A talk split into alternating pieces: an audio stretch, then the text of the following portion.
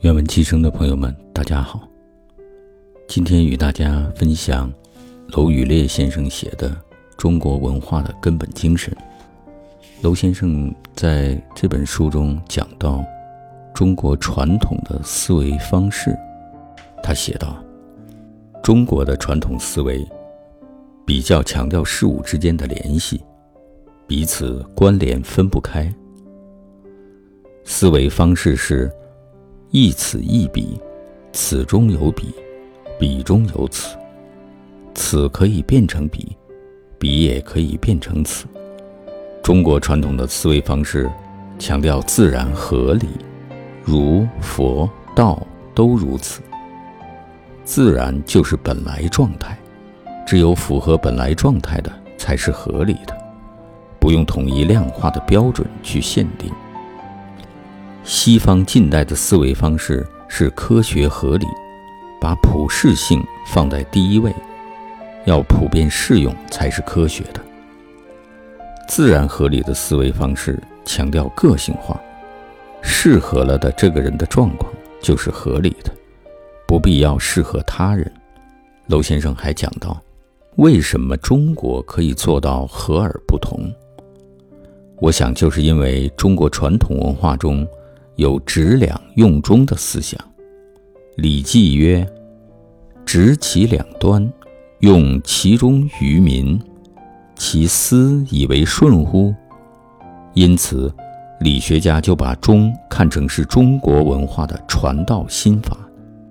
按照《尚书》的记载，尧传给舜是四个字：“允直厥中”，舜传给禹是十六个字。人心为微，道心为微，为精为一，允直厥中。宋明理学家就把这十六字看成是儒家道统的十六字心法，中就是不偏于任何一边，不把任何一边绝对化。我们要把握两边，但是要用中，而不要绝对化。因此。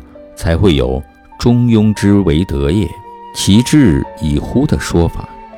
娄先生还写道：“美国军事学家托马斯·菲利普斯给英译的《孙子兵法》写了个序，序里提到西方兵圣克劳塞维茨的战争论和中国兵圣孙武的《孙子兵法》，他比较了两位兵圣的思想。”西方以克劳塞维茨为代表的是理想的绝对论，以孙子为代表的中国军事思想是现实主义的中庸论。